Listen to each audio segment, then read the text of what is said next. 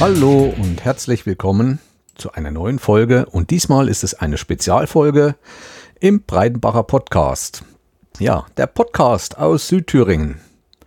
Wie immer mit meiner Wenigkeit, dem Jens, und heute mit einer Gästin. Ja, ich habe schon lange angekündigt und heute ist es endlich soweit. Ich glaube, im letzten Herbst habe ich begonnen, das zu planen. Vor sechs Wochen waren die Aufnahmen. Und ja, heute bekommt das Zugehör. Wie ihr sicherlich in der Überschrift schon gesehen habt, geht es heute um die 3D-Druckerei. In allen Varianten und ich möchte auch nochmal dazu sagen, es soll hauptsächlich für Anfänger gedacht sein. Und es ist auch ein Versuch, mal so ein Thema, was eigentlich mehr bildlich verständlich gemacht werden kann, auch mal per Audio an den Mann zu bringen. Und deswegen habe ich diese Spezialfolge mal geschaffen und würde mich auch über Rückmeldungen von euch freuen, ob ich vielleicht auch im selben Thema mal noch weitere Folgen mache oder auch zu anderen Themen, die in meinem Podcast vorkommen. Ihr wisst ja, ich habe da viele Interessen. Wie schon gesagt, es geht um alle Themenbereiche im 3D-Druck. Wichtig ist auch, dass ihr euch vielleicht die Show Notes dazu anguckt. Der ganze Podcast ist auch daraus aufgelegt, dass ich 3D-Druckerei für den privaten Heimbereich erkläre. Also ich gehe nicht auf große Maschinen. In großen Firmen gibt es ja inzwischen auch 3D-Drucker, selbst in der Autoindustrie. In anderen Industrien gibt es 3D-Drucker, da gehe ich nicht drauf ein. Diese Folge soll für Heimanwender sein und ich will mal sagen, wer damit anfangen möchte, sollte so ein Budget so zwischen 200 und 800 Euro haben. Doch bevor wir mit der eigentlichen Show beginnen, möchte ich euch noch den Star dieser Show zu Gehör bringen, um euch ein bisschen akustisch auf diese Folge einzustimmen. Viel Spaß bei der Folge und bis gleich.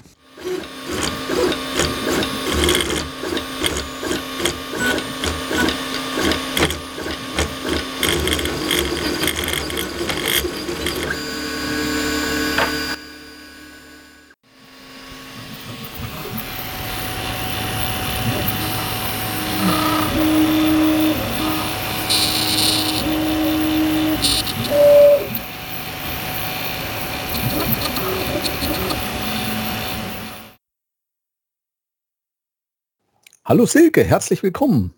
Hallo Podcast. Jens, grüß dich. Servus. ja, lange verabredet. Schon über ein halbes Jahr hatte ich es ja mal geplant. Mal eine Reicht Sonderfolge. Das? Reicht das überhaupt noch? Ich meine, Reicht dass du im Dezember angekommen bist irgendwann mal. Ja, gut. ja, es ist so viel an Folgen und so weiter, was man beachten muss und was man vorhat da. Ist immer schlecht, einen Überblick zu behalten. Mhm. Ja, auf jeden Fall hat es heute mal geklappt. Ich mhm. freue mich mal zu einem sehr speziellen Thema. Ich will es auch nicht als Sonderfolge nennen. Bei mir geht das immer der Reihe nach, egal über welches Thema. Ja, ich weiß jetzt nicht, inwieweit meine Follower dich kennen. Ich kenne dich von anderen Podcasts, wo du oft zu Gast bist, wie dem Camping Caravan Podcast und so weiter. Und ja, stell dich mal kurz vor, vielleicht, was du so machst, ich heiße Mini Lancelot, AKC Wonneberg. Ja, äh, mein Name Mini Lancelot kommt, äh, er existiert eigentlich schon sehr, sehr lange, seit fast über 30 Jahren, 38 Jahre oder na, sind es schon doch, ja, 30 Jahre. Ähm, es rührt daher, dass ich einen alten Mini habe, einen alten englischen Mini, den ich seit meinem 18. Lebensjahr besitze. Und äh, ja, es kam dann mal irgendwann die Zeit, dass man sagt, man braucht oder man möchte einen Namen für das Auto haben. Und das Auto ist Silber. Ähm, und dann kam die Idee der Ritter in der silbernen Rüstung auf und am Ende wurde er dann Lancelot genannt.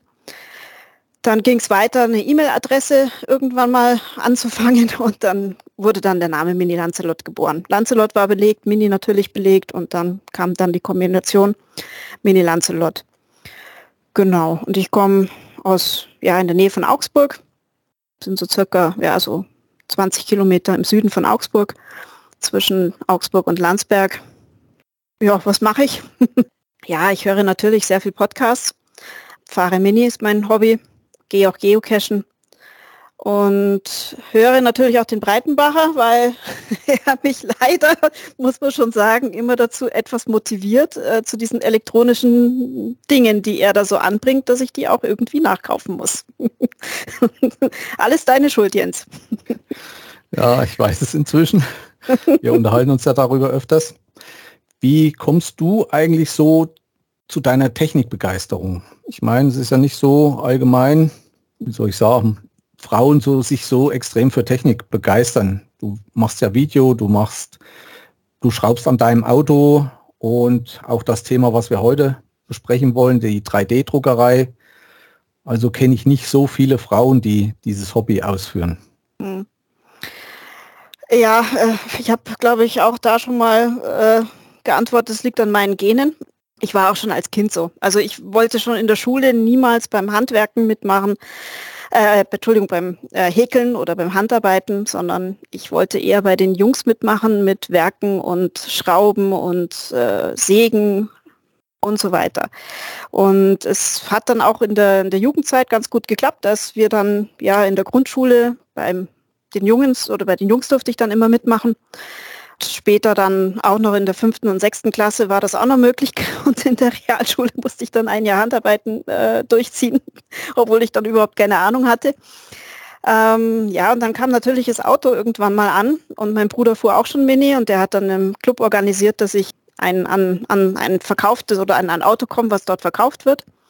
Und äh, zwangsweise am Mini muss man schrauben, weil ohne Schrauben kommt man nicht weiter. Also man muss an dem Auto am Ball bleiben und man kann nicht jedes Mal zur Werkstatt rennen. Ähm, da muss jederzeit ja irgendwas halt mal gemacht werden, irgendwelche Kleinigkeiten. Am Anfang war dann mein Bruder immer mit dabei und hat mir dann äh, sehr stark geholfen und nach und nach kann man dann einiges auch selber machen. Und ja, ich war eigentlich schon immer diejenige, die auch handwerklich daheim immer was gemacht hat.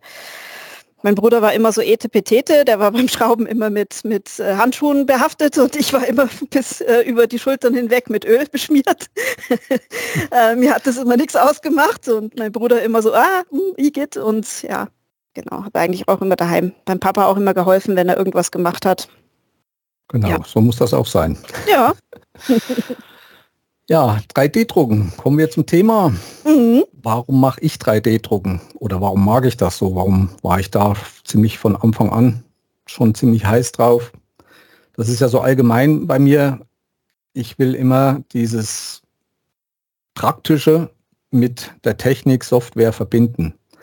Also für mich käme nicht in Frage oder inzwischen habe ich auch so, so einen Stift, wo man äh, Filament mit wie so malen kann aber das hat mich nie so interessiert, sondern ich möchte gerne was am Computer entwickeln, reinschieben in die Maschine und dann muss die das machen. Also das begeistert mich so, diese, diese Zusammenhang zwischen, wie soll ich sagen, Hardware und Software halt. Hast was du ja den so Stift vorher gehabt oder vorher nee, oder erst nee. den 3D-Drucker? Nee, erst den 3D-Drucker. Und dann den Bin, Stift gekauft, okay. Ja, wegen Ausbesserungsarbeiten. Manchmal kann man so ein bisschen, wenn er mal schlecht gedruckt hat oder hat man ein Loch gedruckt, kann man mhm. das ein bisschen mit äh, so einem Stift wieder ausfüllen, um nicht das ganze Modell wegschmeißen zu müssen oder dass es nicht so gut aussieht und deswegen eigentlich hauptsächlich. Mhm. Das Schöne ist halt auch, dass man das Filament, also das Filament ist diese Plasteschnur sozusagen, also ja, wie nennt man es noch? Plaste. Schnur eigentlich, ja, was auf einer Rolle aufgedreht ist. Das ist eigentlich das Grundwerkzeug oder das Grundmaterial mit dem man dann druckt. Und das ist 1,75 Millimeter immer dick. Und das ist weltweit eigentlich so. Für jeden Drucker, 3D-Drucker, kriegt man dieses Maß. Ich glaube, es gibt auch noch dickere. Ich weiß es nicht hm, genau. Kennst es gibt dickere, ja, ja, es gibt dickere, genau. Aber das sind dann wieder spezielle Drucker oder wenn man sehr schnell drucken will. Aber dazu kommen wir dann noch. Da gibt es ja dann verschiedene Düsengrößen. Ja, und wie gesagt, auch dieses 1,75 Millimeter, die passen dann auch in diesen Stift. Mhm.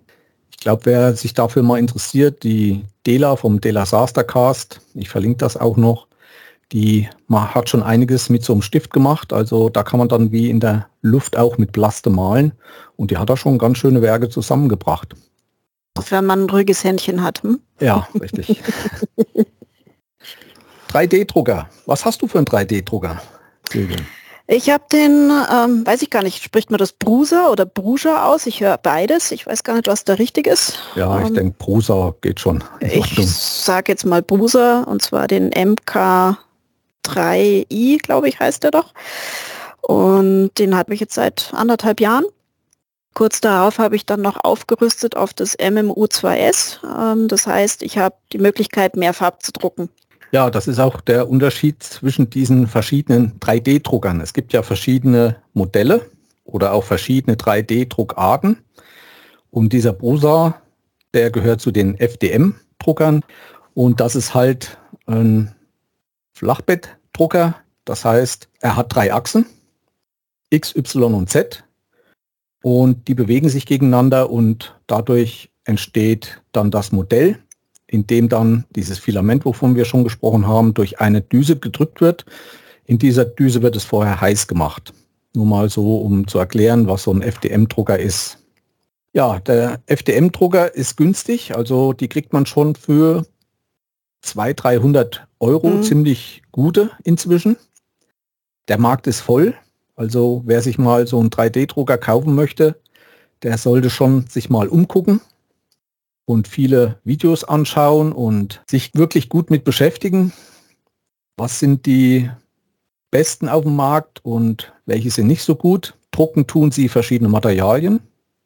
ABS, PLA, was gibt es noch? PTG. PDG, PDEG, glaube ich, ist noch ein anderes.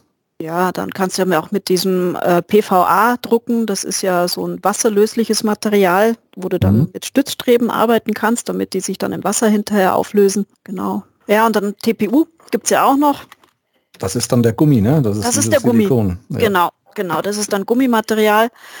Und ja, das war auch dann der Grund, warum ich dann äh, mir einen Schrank äh, gedruckt habe oder gebaut habe, dass dann dieser Drucker in einen Schrank drinnen ist, wo alles dann geschlossen ist, weil bei dem TPU-Material sollte insgesamt eine gleichmäßigere Temperatur stattfinden oder allgemein äh, vorhanden sein. Windzüge sind da, glaube ich, ziemlich schlecht, wenn man da mal ein offenes Fenster hat. Deswegen äh, ist das jetzt auch in der geschlossenen Kammer bei mir. Ja, also noch weiter zu den FDM-Druckern. Sie sind auch verhältnismäßig schnell, wird gedruckt. Ne? Und was bei den FDM-Druckern noch möglich ist, ist der Mehrfarbdruck. Das ist halt auch noch so ein Vorteil gegenüber einem anderen Drucker und das ist der Stereolithografie-Druck, SLA genannt. Das ist wieder ein anderes Verfahren und zwar wird da eine Flüssigkeit in einem Behälter getan, das sogenannte Resin. Und das wird mit Laser beleuchtet und da gibt es eine Grundplatte und da, wo der Laser leuchtet, wird halt das Modell erstellt. Da erhärtet dieser Resin als wie so ein Harz und dadurch wird die Form erstellt, auch schichtenweise. Und das ist dann die andere große Grundart von 3D-Druckern, hat aber auch Vor- und Nachteile. Hast du das schon mal gesehen?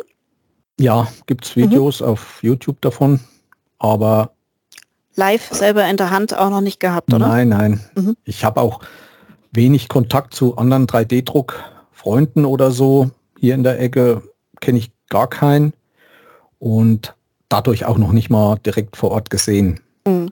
Allerdings für mich die größten Nachteile sind, dass so ein Resindrucker oder SLA-Drucker, dass die nicht ungefährlich sind. Also dieses Resin, das ist so eine chemische Sache, mhm.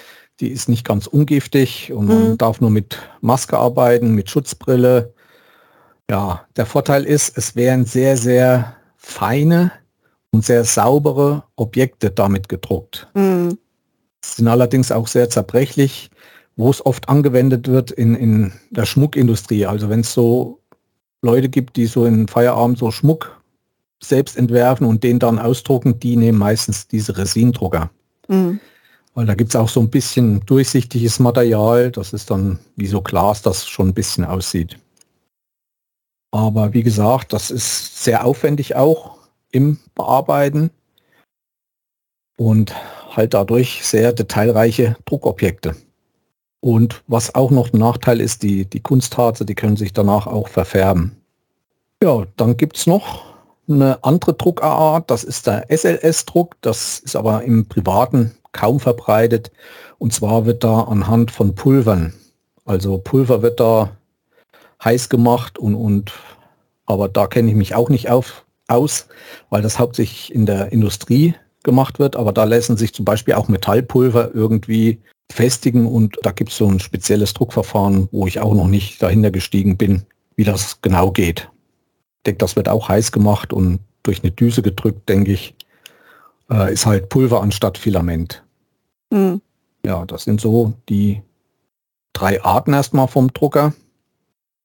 Und dann gibt es ja natürlich noch bei dem FDM-Drucker, wo wir eigentlich heute drüber reden, weil wir die besitzen, gibt es ja auch noch verschiedene Bauformen. Ne? Auch wer sich so einen Drucker zulegen will, sollte entscheiden, wie groß möchte er drucken. Und da sollte er immer nach dem Heizbett schauen. Also das Heizbett ist unten eine Platte, die nicht immer unten ist und die hat verschiedene Größen von Drucker zu Drucker. Auch von bestimmten Firmen gibt es mehrere Drucker, die dann diese verschiedenen Größen anbieten. Und das geht los bei 15 cm mal 15 cm und endet bei 40 mal 40 cm so für den Hausgebrauch. Und auch die Höhe, also die Z-Achse, gibt es verschiedene Höhen. Da geht es auch bis 40, 50 cm hoch. Ich habe ja dann den Sidewinder, den ersten von Artillery. Und der hat ein Brett, den habe ich mir hauptsächlich wegen der Größe gekauft. Der hat dann 30 mal 30 mal 40 kann der drucken. Und das ist dann schon eine ganz schöne Größe. Man muss dann aber auch bedenken, bei so einer Größe, das dauert dann auch ein bisschen. Das kann dann schon mal zwei, drei Tage dauern, bis zum Beispiel so eine große Vase gedruckt ist. Ne? Nutzt man viel zum Vasendrucken. Was gibt es noch für Unterschiede bei diesen FDM-Druckern? Es gibt Drucker, da ist das Heizbett unten fest und wird in der Y-Achse vor und zurückgeschoben. Wer jetzt mit den Ausführungen von mir nicht so zurechtkommt und kann sich nichts darunter vorstellen, ich habe in dieser Folge sehr, sehr viele Links von YouTube-Videos gemacht, wo man sich das alles nochmal anschauen kann. Ich schreibe auch nochmal zu diesen Links kurz dazu, was das Video bedeutet oder was da drin vorkommt. Es gibt verschiedene Bauformen. Zum Beispiel unser Prusa hat ja die Bügelbauform. Das mhm. heißt, das ist ein Bügel oben wie so ein umgedrehtes U. Links und rechts sind Stangen und Gewindestangen verarbeitet, sodass der Druckkopf an diesen Gewindestangen hoch und runter fahren kann.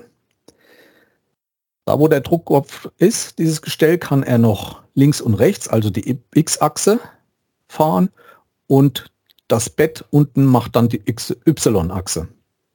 Also das ist für jeden 3D-Drucker, der braucht drei Richtungen, um seine Modelle zu drucken.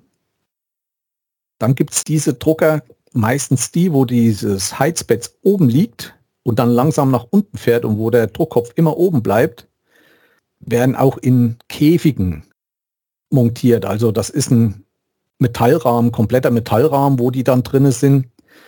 Warum, wieso, dass das nochmal stabilisiert wird wahrscheinlich. Also das gegenüber dem Bügeldrucker, wo das Heizbett nur unten ist. Es gibt dann auch noch von Prusa zum Beispiel einen Einarmdrucker, das ist der Mini, der Prosa Mini. Da ist eine senkrechte Säule, also eine Strebe und an dieser Säule ist dann noch ein waagerechter, wie soll ich sagen, Arm dran. Auf diesem waagerechten Arm fährt dann der Druckkopf hin und her und ja, am Arm hoch und runter und auch das Bett bewegt sich dann wieder in Y-Achse. Dann gibt es ja auch die geschlossenen Bauformen, also meistens bauen sich die Leute selber ihren Drucker nochmal in ein Gehäuse, wie du Silke hast das ja auch gemacht. Mhm. Das hängt wirklich mit der Temperatur zusammen. Denn das wichtigste Thema beim Drucker ist die Haftung. Also wenn man anfängt zu drucken auf dem Bett, das muss fest sein. Die erste Schicht muss kleben auf dem Bett, sonst geht es kaputt und wenn man weiter oben ist und die Kräfte wirken weiter oben als Hebel, wo der Druckkopf dann rauf ummacht, dann kann schon mal unten die erste Schicht kaputt gehen und man hat ein paar Stunden umsonst gedruckt. So, wie gesagt, geschlossene Bauformen werden meistens für die Temperatur gebraucht. Auch in der Industrie werden die oft gebaut. Zum Beispiel die Firma Ultimaker, die macht auch eine Freeware und zwar Cura, wo man dann äh, seine Objekte erst slicen muss. Aber dazu kommen wir eigentlich später dann. Ja, dann gibt es die sogenannten Delta-Drucker. Das sind Drucker, die haben ein rundes Heizbett unten. Und der Druckkopf ist wie in der Mitte und schwebt, wird an drei Arme, die hydraulisch sind, festgemacht. Na, hydraulisch nicht direkt, also drei Arme, die in die Mitte gehen. In der Mitte ist der Druckkopf und an der Seite hat er drei Gewindestangen, wo dann die einzelnen Arme hoch und runter bewegt werden und dadurch kommt er dann in diese XY-Richtung. Die sind sehr schnell, aber auch nicht für alles zu gebrauchen. Kleine Bausachen kann man damit drucken, weil diese runden Beds nicht so groß sind. Aber idealerweise für solche Sachen wie zum Beispiel, wenn man Vasen drucken will viel. Also schmal, bauchig, nach oben, weit nach oben. Dafür sind diese Delta-Drucker gedacht. Ja, das gibt es erstmal so ungefähr an Bauformen. Es gibt dann noch spezielle Varianten, zum Beispiel den Snapmaker, wer sich das mal merken will. Der kann 3D drucken, der kann lasern, der kann schneiden und der kann auch fräsen. Also das gibt es auch schon, aber sind nicht ganz billig. Und dahin geht es scheinbar auch so in der Entwicklung, dass man mit so einem Universaldrucker eigentlich alles machen kann. Den verlinke ich dann auch. Ja, das war erstmal so insgesamt ein Überblick. Silke, hast du noch was irgendwie, was ich vergessen habe? Nö, da kennst du dich auf jeden Fall besser aus wie ich. da habe ich nichts zum dazufügen. Ich hoffe, ist ein bisschen verständlich rübergekommen. Ja, Aber ihr könnt mich auch jederzeit anschreiben, wer Fragen hat. Und dann können wir das alles nochmal weiter besprechen. Ja, kommen wir mal zur allgemeinen, wie soll ich sagen, zum allgemeinen Ablauf, wie so ein Druck vor sich geht. Also, wir haben ein Filament, das ist auf einer Rolle. Wir haben einen Druckkopf. An diesem Druckkopf ist der sogenannte Extruder. Der Extruder steuert, wie stark und wie schnell das Filament in den Druckkopf gepresst wird. Das sind Zahnräder, wo dann das Filament fest eingespannt wird. Und diese Zahnräder, eins ist dann motorgetrieben und das bewerkstelligt dann den Druck in der Düse. In der Düse befindet sich ein Heizelement, was das Filament aufheizt. Für jedes Filament gibt es eine andere Temperatur, wo das verarbeitet wird. Das Filament, was am meisten verarbeitet wird, ist PLA, auch vom, vom Preis her und so weiter. Hat aber für mich einen großen Nachteil, weil er bei einer ziemlich geringen Hitze, also so um die 200 bis 215 Grad gedruckt wird, ist er nicht so hitzebeständig in der Außenwelt dann. Also ich habe zum Beispiel mal für Kollegen was gedruckt. Die haben sich das ins Auto gestellt oder an Spiegel gehangen. Und dann ist das regelrecht. Irgendwann hält aber es ist halt mhm. doch etwas verformt mit der Zeit. Hast also du es nochmal nachgedruckt mit was anderem? Ja, mit PDG dann. PDG dann. Ja, mhm. ja. Der PDG da gibt es ja auch kleine Unterschiede. Mhm. Die haben dann einen höheren, ich glaube, die machen bis 260 240 Grad. 40 bis 260, glaube ich, ja, so ein Dreh, unterschiedlich auch, ja. Ich verlinke euch auch unten äh, in den Show Notes einen Link zu Prusa oder Prusa. Das ist ein tschechischer Hersteller, wo ich auch den Drucker habe, den Silke hat. Wir erklären dann auch nochmal warum. Und da gibt es eine sehr gute Tabelle zu mhm. diesen einzelnen Filamenten bei welcher Temperatur und was man damit drucken kann. Also und auch Vor- und Nachteile. Vor- und Nachteile genau, dieser ja. Sachen. Alles in Deutsch ist sehr gute Tabelle, habe ich sonst wo noch nicht so gefunden. Mhm, stimmt, ja. Die ist richtig. Auch sonst, mh, hm, auch sonst auf den Seiten von Brusa könnt ihr euch umgucken. Es gibt kostenlose Anleitungen, wie überhaupt 3D gedruckt wird, wie das funktioniert. Es gibt kostenlose Anleitungen, wie der Prusa, wo wie diese Prusa-Drucker zusammengebaut werden, wie die bedient werden. Also der hat da ziemlich viel Aufwand getrieben und den kann ich eigentlich mit so als erste Adresse empfehlen. Von der Masse und vom Verständnis her, mhm. was es da alles gibt. Mhm. Ist so. Ja. ja, und die Filamente, wie gesagt, das wird dann in der Düse reingepresst. Bevor aber dieser ganze Druckvorgang beginnt, muss jedes Objekt gesliced werden. Und dazu gibt es spezielle Programme, die Slicer-Software. Einen habe ich ja schon gesagt, Cura von Ultimaker, der ist kostenlos, ist glaube ich auch mit das mächtigste Tool Und das ist für Anfänger, wenn da mal einer reinschaut und fängt an, sich mit 3D-Druck zu beschäftigen, da kann es einen schon erschlagen. Es gibt in dieser Software auch drei Einstellungen, einfach, ich glaube, erweitert und Profi oder so ähnlich für Anfänger. Ihr braucht euch nicht um all diese Parameter erstmal zu kümmern. Also es reicht, wenn ihr euch mit Temperatur, ja, Heizbetttemperatur und, und Heizbetttemperatur, ja, die kommt noch mit dazu. Die Geschwindigkeit, aber das ist eigentlich schon fast eingestellt. Also wenn ihr einen Drucker kauft, bekommt ihr meistens ein Profil oder in Cura ist dieses Profil von eurem Drucker schon hinterlegt. Den dann auswählen, einladen und dann könnt ihr eigentlich losdrucken. Und es ja. gibt ja wie überall Spezialisten, das ist wie bei den Podcastern, die ewig über Mikrofone reden können, welches das Beste ist oder welches Audio-Interface und genauso ist das bei den 3D-Druckern. Man kann da auch unwahrscheinlich viel Zeit investieren, man kann umbauen, man kann neue Treiber reinbauen und also das Feld ist unwahrscheinlich und nimmt immer mehr zu. Wie gesagt, wer anfangen will, Profil laden, rein und dann erstmal drucken und dann sieht man schon. Und über alle Fehler, wenn der erste Druck nicht so richtig ist, wenn es sich vom Bett löst oder sonst was, äh, gibt es genug Foren und, und Hilfestellungen in Facebook oder sonst was, wo man sehr, sehr schnell fündig wird. Und da gibt es dann auch bei Prusa wieder so Listen und FAQs, ne, nennt sich das. Mm, FAQs, FAQs, genau. Ja, aber auch, auch dort habe ich auch schon Hilfe oft und sehr schnell bekommen. Mm. Also es funktioniert echt super. Und es ist auch, äh, sind auch immer tolle Leute dabei. Also ich habe jetzt da auch noch niemanden gehabt, der einen irgendwie blöd an, angeredet hat oder vielmehr was Blödes geschrieben hat. So, war eigentlich auch immer, immer sehr hilfreich alles. Ja, also in der Beziehung finde da viel Hilfe, weil das zurzeit auch viele machen, denke ich. Ja, nochmal zum Heizbett. Da gibt es eine Te Temperatur. Auch da bin ich mit meinem Bruder etwas in mit Problemen behaftet gewesen. Und zwar PLA ist so bei 60 Grad, wird Heizbett auf 60 Grad, da hält das auch während des ganzen Drucks.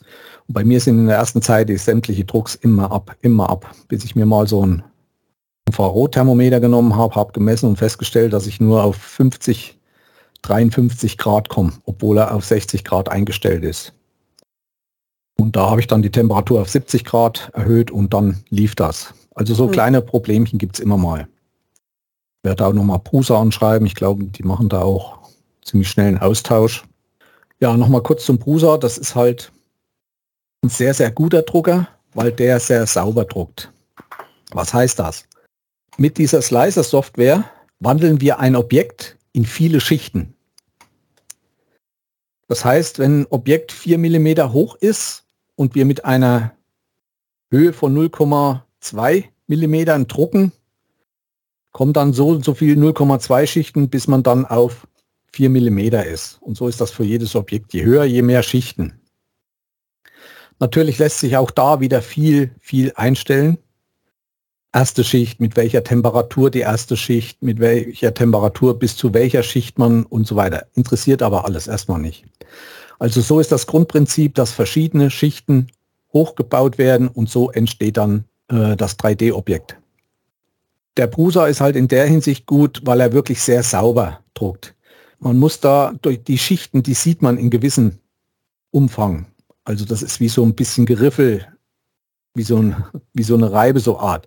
Bei manchen ist es besser, bei manchen ist es schlechter. Das hängt mit Einstellungen zusammen. Das hängt auch wieder mit der Temperatur zusammen, wie das fließt und so weiter. Da muss man sich ein bisschen mit beschäftigen. Und da ist halt der Prusa wirklich sehr gut. Alles, was ich mit dem gedruckt habe, das ist hat Außenflächen, die sind schon hervorragend, muss ich sagen. Während ich bei meinem dritten Drucker, den ich noch habe, das ist der Anycubic Mega S, das war mein erster, mit dem ich angefangen habe, auch sehr gut druckt, sehr zuverlässig druckt, aber halt so die Qualität nicht so hinkriegt. Ja, nur mal zu, kurz zum Verständnis, also 3D-Drucken ist viele Schichten. Nun wird einer sagen, ja, wenn ich aber jetzt einen Überhang druck, also wenn ich was drucke und plötzlich steht was in der Luft, er kann ja immer nur oben auflegen. Wenn dann plötzlich mal ein rechter Winkel nach links oder rechts kommt und soll dann weiter drucken, ist nichts. Und da werden dann Stützschichten gedruckt. Also dieser Slicer ist auch dafür zuständig, solche Objekte, wo diese Überhänge sind, zu erkennen und dann vom Boden her eine Stützschicht mitzudrucken. Die wird natürlich dann auch nicht mehr gebraucht. Die wird dann abgelöst von dem eigentlichen fertigen Objekt. Also da soll man auch aufpassen, wie man ein Objekt auf dem Heizbett ablegt. Das kann man ja auch machen. Also immer erst schauen, wo, wie man das Objekt ablegt, um so wenig wie möglich Stützschichten drucken zu müssen. Dadurch spart man dann halt auch dieses Plaster oder Filament.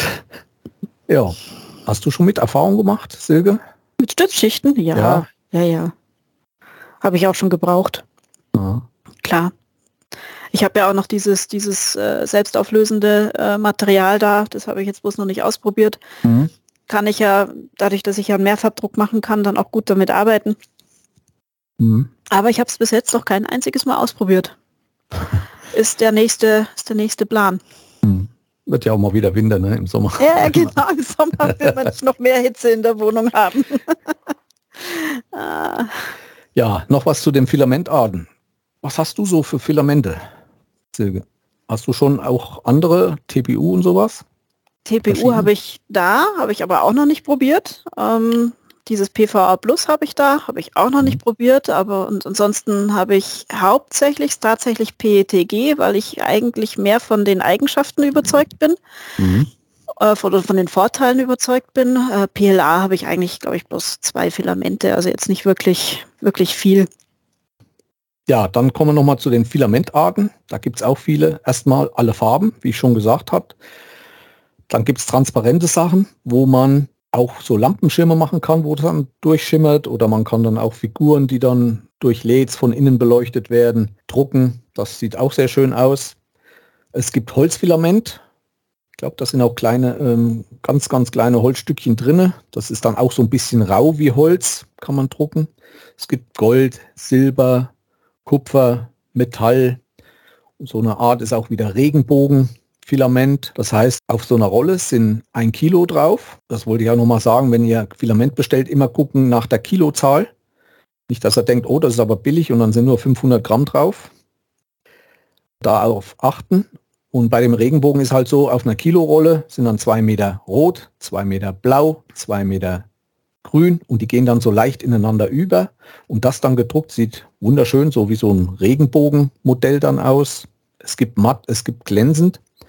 Und es gibt auch fluoreszierend, also wenn man das mit Licht bestrahlt, dass das in der Nacht dann auch von alleine leuchtet. Also die gibt es auch und da in sämtlichen Farben, blau, grün, gelb.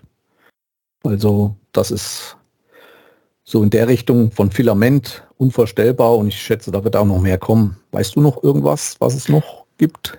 Also es gibt welche auch noch, die Metall drinnen haben. Also es ist ja mhm. meistens beim Holz ist es mhm. Pulver, was da drinnen ist, habe ich ja. gelesen. Mhm. Äh, dann gibt es welche mit Stein, äh, die haben tatsächlich auch Steinpulver drinnen. Aber wie das jetzt dann die Drucker oder wie viel wir verarbeiten können, das frage ich mich noch, weil gerade wenn da jetzt irgendwie auch Stein oder sowas drin ist, das ist ja dann auch wieder härter, nicht, dass dann die Düse wieder kaputt geht. Das sind so, so Sachen, da muss man sich, glaube ich, noch ein bisschen weiter, weiter einlesen. Ja, auch Carbon gibt es ja auch noch, also mit mhm. Carbonverstärkung. Ja, Carbon, das sind Fasern auch drin, Carbonfasern. Mhm. Da sollte man aber aufpassen oder auch gefasst sein, wer mit solchen Materialien dann arbeitet, der muss dann öfters die Düse wechseln. Also die mhm. verstopfen dann recht schnell. Tatsächlich, ja. ja. Oder, oder eine Düse nur für dieses Material nehmen, dann die Düse wechseln, weil wenn dann wieder zum Beispiel PLA hintergeschoben wird, das kommt dann nicht mehr durch. Mhm. Auch von der Temperatur her, weil viele ähm, Filamente dann eine höhere Temperatur und man will dann mit PLA drucken, das braucht wieder eine niedrige Temperatur, sodass das andere Vorhergehende erst gar nicht mehr weich wird. Also da sollte man schon drauf achten. Mhm. Dieses, dieses Düsenwechsel ist auch nicht so ohne. Also da gibt es auch Anleitungen, wie das genau gemacht werden soll. Und da sollte man schon mal schauen. Kommen wir dazu, was man alles drucken kann. Silke, was druckst du so alles? Warum hast du die gekauft? ja, da war eigentlich auch wieder mein Auto dran schuld. Ähm, und auch am Ende dann wieder du, der mich dann auf den Gedanken gebracht hat, weil es gibt äh, inzwischen ein paar Sachen jetzt bei meinem Auto, die man einfach nicht mehr nachkaufen kann. Sind wir mal beim Plaste, wie du das so schön nennst, bei Plaste-Sachen.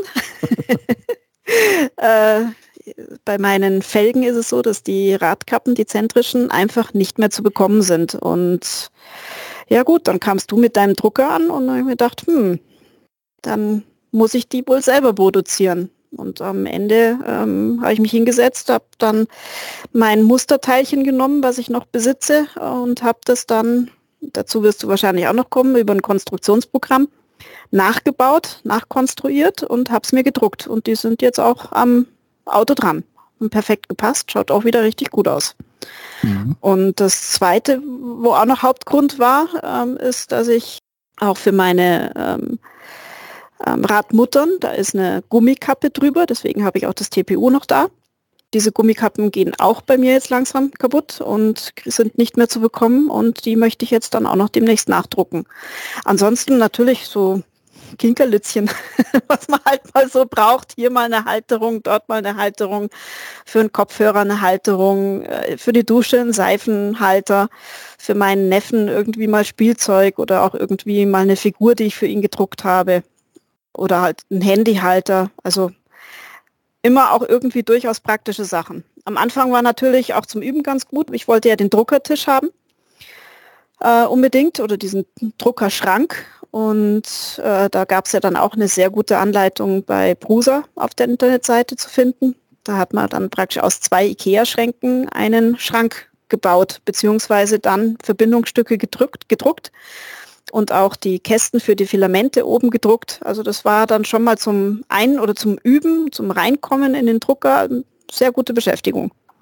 Da waren ja Teile, Teile teilweise dabei, die ja 17 oder 18 Stunden gebraucht haben zum Drucken. Also das waren richtig große, aufwendige Projekte dann. Ja, ich hoffe, dass ich mal ein Bild mit in die Show Notes machen kann von deinem Großprojekt, dass man mhm. das mal sieht. Also du hast ja da von Ikea einen speziellen Tisch gekauft, der ist ja sehr verbreitet unter den 3D-Druckfreunden und hast da äh, einige Teile dazu gedruckt, mhm. um dann eine Glasscheibe draußen anzubringen oder Plexiglas. Genau, Plexiglas und, dann, ja. Und auch diesen Raum dann richtig dicht zu kriegen, um auch bestimmte Materialien drucken zu können. Mhm. Ja. Und du hast ja dann bestimmt auch noch dein Fünffarb-Zusatzmodul. Mhm. Und da musst du ja auch dann irgendwie in diesen Raum das Filament zuführen. Also das Filament wird meistens irgendwie, ist da ein Halter, der außerhalb von dem Drucker angebracht wird. Da gibt es auch die verschiedensten Sachen. Die Rollen haben immer außen eine Plastewand. Entweder wird die auf Kugellagern gelagert oder in der Mitte ist ein Loch, dass das über so ein Stock oder über so einen mm, ja. Ja, hm? ja, eigentlich richtig über so einen Stock sich dreht. Über so einen Stock gelegt wird ja. und der Extruder, der das automatisch einzieht von der Rolle, der hat die Kraft und der zieht das dann von der Rolle ein. Mhm. Ja, bei mir sind sie jetzt die Filamente in richtigen Boxen auch drinnen, also ein geschlossenes System. Äh, und unten drunter sind dann auch Trocknungskugeln drinnen. Und das diese Boxen hast du dir ja auch selbst gedruckt, ne? Die habe ich dann auch gedruckt, ja. genau. Die genau. gibt es dann auch im Internet. Das ist mir persönlich zu aufwendig. Ich habe mir jetzt, es gibt eine sehr gute Anleitung, ich habe mir so Art Müsli-Boxen gekauft. Mhm. Und zwar die sehr dicht werden mit diesen blauen Rändern in einer bestimmten Größe. Mhm. Und da muss ich Vorrichtungen drucken, die ich dann in diese Box innen einklebe und da wird dann auch so, ein, so eine Art Ventil reingeschraubt, wo dann das Filament rauskommt in den Schlauch. Mhm. Und ja, das ist noch so eine Sache mit den Filamenten, was wir noch erwähnen müssen. So richtig Hundertprozentig kann es einem keiner sagen. Also das Filament soll warm und trocken gelagert werden eigentlich, weil es sonst Feuchtigkeit zieht. Und da gibt es wirklich Filamente, die da ziemlich eifrig sind mit der Feuchtigkeit. Und wenn das dann im Heizkörper, also im Druckkopf ist, hört man es dann auch immer mal bitsch, bitsch, bitsch, so leichte Sachen. Und da weiß man, das ist nicht mehr so ganz in Ordnung. Mhm. Und deswegen sollte man das sehr trocken halten. Und dann gibt es auch äh, sogenanntes Trockenmittel. Kennst du den genauen Namen? Mir fällt jetzt nicht ein. Oh, okay. Irgendwas mit Litprigelit oder irgendwas. Das sind diese Trocknungskugeln. Ja. Ah, ja. Also diese, äh, diese Päckchen, die auch viel in, in Verpackungen von Technik, wenn ihr die geschickt bekommt, sind immer mal so kleine Päckchen Trockenmittel drin. Sowas ist das dann auch ein bisschen in größeren Packung braucht man das und da bleibt das eigentlich ziemlich trocken. Also ich nehme meist die Tüten, ich habe so Haushaltstüten, wo das reingeht in der Größe. du so ein Päckchen rein, wickel das ein und hab's bei mir eigentlich hier im Zimmer ziemlich trocken gelagert. Also hier gibt's kaum Feuchtigkeit. Aber viele arbeiten ja im Keller und so weiter, haben nicht den Platz. Da kann es schon mal vorkommen. Also auch so richtig weiß man nicht, wie lange es hält. Es wird dann teilweise auch spröde. Andere sagen, es wird nur spröde, solange es noch nicht verarbeitet ist. Das muss man alles selbst rausbekommen. Also ich habe dann auch Filamente, da die kann ich biegen, da passiert gar nichts und anderes, das macht Bitch und sofort mhm. ist gebrochen. Ne? Das ist halt unterschiedlich. Davon hängt wahrscheinlich auch die Qualität ab. Was halt noch so ein Kommen ist oder wo werde ich viele dran basteln, die mal so aus dem Heimbereich jetzt im Profibereich sind. Also es gibt zum Beispiel diesen Philipp, äh, es gibt so einen YouTube-Kanal von Philipp 3D-Druck. Der war mal so ein normaler, hat das nebenbei gemacht und hat jetzt eine richtige Firma aufgemacht. Also da gibt es einige, die Firmen aufgemacht haben und damit jetzt richtig Geld verdienen mit der 3D-Druckerei. Allerdings richtige Maschinen und, und in einem größeren Rahmen. Der baut zum Beispiel auch eigene Drucker mit Hardware, Software dazu und verkauft die, die sehr gut sein sollen. Der kennt sich halt aus. Und der hat äh, oder der ist dran, eine Maschine zu entwickeln, indem man das Filament recyceln kann. Also das, was jetzt von den, es fällt schon ein bisschen Abfall an bei solchen Sachen, äh, zum Beispiel durch die Stützstruktur und so. Und da sind sie dran, jetzt äh, Maschinen zu bauen, wo man das wieder reinwerfen kann. Man muss natürlich nach Farben sortieren und wo vorne wieder neues Filament rauskommt. Aber das ist alles noch so in Kinderschuhen. Ich habe da auch so eine Jugendgruppe in Berlin. Gibt es da auch ein Video, die haben da schon ein richtiges fertiges Modell entwickelt, kann man, glaube ich, bei denen auch kaufen, aber inwieweit und wie gut das läuft, habe ich mich erstmal nicht mehr drum gekümmert. Ja, das zum Filament Recyceln. Ich denke, da kommen dann auch noch mehr ähm, Sachen, wo das dann besser geht. Und irgendwie, weißt du, Silke, war auch irgendwas, dass zum Beispiel PLA aus Mais oder mit Maisanteil hergestellt mhm. werden, sehr umweltfreundlich. Mhm. Und ja, wollen wir sehen, wo da die Entwicklung hingeht. Ja, was druck ich so? Ähm, für einen 3D-Druck, die Dateiformat nennt sich STL. Was das jetzt genau ist, weiß ich auch nicht. Also alles, was man, wenn das mal jemandem begegnet, STL-Dateien, das sind dann für einen 3D-Drucker Dateien. Und die größte Plattform ist Thingiverse. Ich verlinke das dann auch. Und da kriegt man, ich glaube, es sind langsam Millionen aus aller Welt, die ihre Objekte, die sie selbst erstellt haben, dort ablegen. Und man muss wirklich Suchbegriffe eingeben, allein irgendeine Automarke eingegeben und dann kommen Autoanhänger für einen Schlüsselanhänger mit, äh, mit Logo und sonstigen Sachen und so weiter. Also unwahrscheinlich. Dann gibt es auch so eine Gruppe, die viel diese Sachen druckt, äh, wie Herr der Ringe und solche Figuren dann erschafft und die ganz Bösen, die versuchen dann auch mal Lego nachzudrucken und da erscheint dann immer mal was in den Thingiverse und das verschwindet dann auch ziemlich schnell wieder. Also möglich ist da vieles und alles, auch, auch praktische Sachen. Einmal im Monat, glaube ich, wechseln so die neuesten Sachen und da schaue ich dann auch immer. Es sind wirklich sehr viele und gute Ideen dabei. Ne? Gerade damals, wo das mit Corona losging, wo plötzlich Masken noch nicht da waren und Ärzte und so weiter, da habe ich auch mal für Ärzte ein paar Masken gedruckt, dann mit so einer Plexiglasscheibe vorne reinsetzen konnten. Die waren da ganz froh. Ja, was drucke ich sonst noch? Ich habe, wie ich vorhin schon gesagt habe, so kleine, ich will nicht sagen Pokale, so kleine Souvenirs für Wettkämpfe, die wir machen im OL, mal für die Kinder, so einen kleinen Orientierungslauf Fuchs oder so als ersten, zweiten, dritten Platz. Und dann habe ich letzten Winter mal so einen OL-Posten selbst konstruiert, den man dann drucken kann.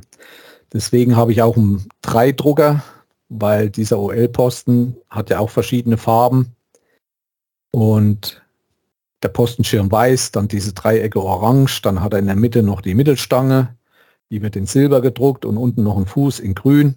Und deswegen mache ich dann, wenn ich mal eine größere Portion drucke, dann laufen bei mir alle drei Drucker.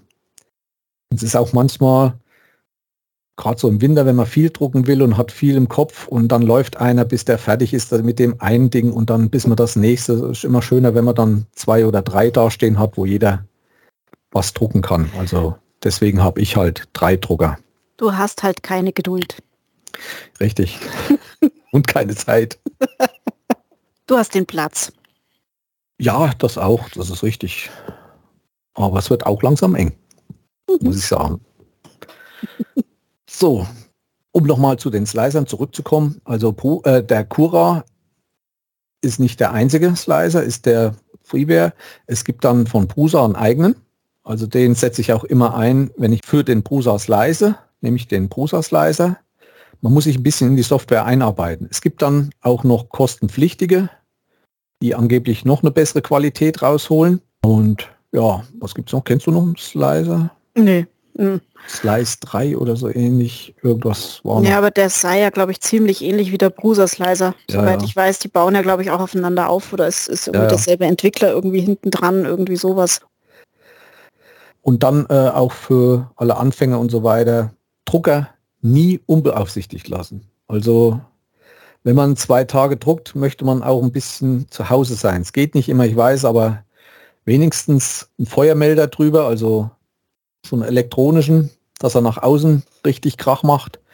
Und ich habe mir eine kleine Kamera gekauft, das machen auch viele. Die läuft dann bei mir und die kann ich auch von außerhalb ansteuern und kann ständig nachschauen. Es sind auch schon gewisse Drucker, China-Drucker in Flammen aufgegangen. Woran das immer gelegen hat, weiß man nicht. Es kann eine schlechte Belüftung sein oder schlechte Verarbeitung. Ihr werdet auch in den Videos sehen, wenn die Spezies so einen Drucker kriegen und den auspacken, wird, wird er meistens erstmal unten aufgeschraubt, auf die Leiterplatten geguckt und die prüfen auch zuallererst, ob die in Deutschland für die Elektroanlagen zugelassen sind, also Duspol, schauen die nach, ob die Erden richtig funktionieren und dass da die Sicherungen kommen bei bestimmten Sachen. Also ganz so, gerade bei China-Druckern sollte man vorsichtig sein, weil die auch oft ja nicht dieses CE-Zeichen haben. Ne? War das das? Ja, CE-Zeichen ist dafür zuständiger. Ja, ne? für Anfänger auch. Nochmal zu den Modellen, was man alles drucken kann. Also da gibt es auch spezielle, die drucken sich zum Beispiel Helme. Also hier aus, aus den Filmen wie Star Wars drucken die sich aus Plastik dann nachgebaute Helme. Ein sehr berühmter 3D-Druckfreak oder ein richtiger Artkünstler ist der Schweighofer aus Innsbruck. Auch den verlinke ich euch. Das ist ein ganz wilder. Irgendwie macht er, glaube ich, gerade einen Helm vom DeLorean oder so irgend sowas. Ich kenne mich da auch nicht aus. Also da gibt es auch viele Freaks, die sich auf spezielle Sachen versteift haben.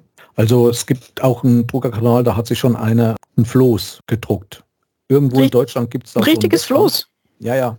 Aha. Der hat dann Vierecke gedruckt, die so gedruckt, dass die luftdicht sind und hat die dann irgendwie verbunden und ist da auf dem Fluss lang geschippert. Aber da gibt es irgendwo in Deutschland so einen Wettkampf, mhm. wo man so aus eigengebauten Fahrzeugen, Wasserfahrzeugen da irgendwie teilnehmen kann, die mit Hand und wer da am weitesten kommt damit. Und da hat er dran teilgenommen. Ja, ja, da, der hat sich mal am Floß gedruckt. Aber da sind sehr viele Rollenfilament draufgegangen. Ich wollte es gerade sagen. Wenn ich schon sehe, was an, an dem Tisch, was ich da gedruckt habe, schon alles weggegangen ist, es war nicht, nicht wenig. Das glaube ich. Drucken kann man nicht nur Filamente. Es gibt dann auch zum Beispiel, habe ich gesehen, Keramikdrucker und der neueste Schrei sind Lebensmitteldrucker, also Schokolade und so weiter. Hast du da schon was gesehen? Also ich glaube, ich verlinke euch da noch einen Link von so einem speziellen, leicht bedienbaren Schokoladendrucker, so damit ihr euch Weihnachtsmänner selber drucken können. Das gibt es halt auch noch. Habe ich schon gesehen, ja. Aber um alles zu machen, was mich halt beschäftigt hat, irgendwann sieht man dann auf Thingiverse und was es da noch für Plattformen gibt, hat man keine Lust mehr. Man fängt irgendwie an, ich will selber was machen. Also wer dran bleibt an dem Hobby, wird irgendwann dazu kommen, selber was zu konstruieren. Ich habe jetzt diesen OL-Posten gemacht und dazu sollte man sich Software vornehmen. Da gibt es auch kostenlose. Da ist zum Beispiel die am weitesten verbreitete ist Fusion 360 von Autodesk. Da gibt es eine kostenlose Version, man muss sich anmelden und diese Version ist immer nur ein Jahr gültig und man muss das dann erweitern. Also man braucht auch nicht mehr wie eine E-Mail-Adresse und ein Passwort und man ist da auch immer online. Also wenn man das Programm öffnet, Fusion 360, ist man auch online. Da gibt es unwahrscheinlich viele Anleitungen, wie man das bedient und meiner Meinung nach hat es auch die größten Fähigkeiten, auch im 3D-Druck, weil Autodesk ist ja keine unbekannte Firma, die ist ja eigentlich führend im CAD-Programm, CAD-Programm. Ja, was ist CAD-Programm? Wie gesagt, ist ein 3D-Programm, wo man in dritten Dimension malen kann oder konstruieren kann, so dass man sich alles eigentlich selber gestalten kann und kann das dann aus diesem Programm exportieren in so eine STL-Datei. Diese STL-Datei lesen diese Slicer-Software wieder und diese Slicer-Software macht diese Schichten, also diese Objekte umwandeln mit diesen Schichten in G-Code, nennt sich das. Das ist eigentlich wie eine kleine Programmiersprache. Da kann man auch selber drin rumfummeln. Also da gibt es bestimmte Codes für bestimmte, also X-Achse, so und so viel Schritte nach vorne. Das kann man dort alles eingeben und ja, so dass man da selber einiges machen kann. Weil zum Beispiel, wenn der Drucker anfängt zu drucken, am Anfang druckt man meistens einen Streifen irgendwie erstmal, damit das Filament in Fluss kommt, in Fahrt kommt. Dann ich lasse zum Beispiel noch um jedes Objekt nochmal drei Runden in der ersten Schicht drucken, dass da nicht beim ersten paar Zentimetern irgendwelche Probleme auftreten. Das kann man dann auch einstellen und das ist von Drucker zu Drucker verschieden. Ja, dann gibt es FreeCAD. Das ist eine absolute freie Software, mit der man Objekte sich gestalten kann. Mechanical Spark heißt noch eine, ich glaube eine österreichische Firma. Und man kann auch mit sogenannten Raytracing-Programmen wie Blender oder von Maxon äh, Cinema 4D und solche Sachen, damit geht das auch. Also die kann man auch äh, in bestimmten Formaten exportieren, kann das in Programm reinholen, kann die Datei umprogrammieren oder rumspeichern auf STL und kann das dann in den Slicer reintun. Ja, das zu diesem Programm. Wie gesagt, da auch mal schauen, da gibt es viele Anleitungen im Internet. Ich hatte vorhin mal eine Kamera erwähnt und da gibt es auch wieder ein Projekt für 3D-Drucker und zwar nennt sich das Octoprint. Das heißt, mit Hilfe eines Raspberry Pi kann man sich da eine, hier so eine Kamera, so eine Jetkamera an den Drucker schnallen und kann die auch von überall her beobachten, die Drucker. Wenn ihr mal so Videos seht in YouTube, wo so ganz schnell ein Objekt gedruckt wird, so wie ein Zeitraffer, das ist alles mit diesem Octoprint aufgenommen. Damit geht noch mehr. Mit dem Octoprint und diesem Raspberry Pi kann man den 3D-Drucker steuern. Also man kann die Achsen bewegen, man kann, man kann an diesen Raspberry Pi ein Objekt schicken und der fängt dann an, das zu drucken. Der macht dann den Rest, also heizt die Heizplatte auf und so weiter. Das nur noch mal dazu für Freaks. Gibt es auch genug Videos. Also es gibt unwahrscheinlich viele Möglichkeiten mit dem Drucker und wenn man sich da richtig reinarbeitet, kann das auch ein richtiges großes Hobby werden. Hast du noch was, Silke? Irgendwie? Mhm. Ah, Lithophane. Das hast du auch noch nicht ausprobiert, oder? Nee, Lithophan habe ich auch noch nicht ausprobiert. Also Lithophan ist meistens ein weißes Filament, was in der Struktur gedruckt wird. Also flach und da wird halt wie ein Relief drauf gedruckt. Und wenn man das gegen Licht hält, dieses Relief holt man sich meistens von einem Foto. Da gibt es eine Internetseite für Lithophane. Da kann man die hochladen und dann wird das in eine Druckdatei umgewandelt. Die kann man dann in einen 3D-Drucker schicken und dann wird das gedruckt. Und wenn man das vor das Licht hält, hat man dann wie so ein Schwarz-Weiß-Bild in 3D so ein bisschen halt. Ich selbst habe es noch nicht gedruckt, will das aber noch probieren. Aber es ist immer ein Licht dazu nötig, also dahinter sollte man immer ein Licht haben. Und da gibt es auch die verschiedensten Gestelle, wo man dann eine Lampe reinschrauben kann und wo man dann vorne diese Lithophan-Druck reinstecken kann. Den gibt es halbrund nach innen, nach außen. Da gibt es dann Bilderrahmen und allen möglichen Kram. Manchmal vielleicht ein schönes Geschenk. Also das ist auch noch so ein Anwendungsgebiet. Wirst du bestimmt auch noch mal ausprobieren, oder? Mhm. Ja, steht auch auf dem Plan. Ja. Ja, kannst auch jedes Bild umwandeln. Ne? Also gibt es ja auch irgendwie wieder ein Programm, wo du jedes Bild umwandeln kannst und dann rechnet der raus, wo er dicker und wo er dünner drucken muss. Ja, ja. Ja, da bin ich auch mal gespannt drauf.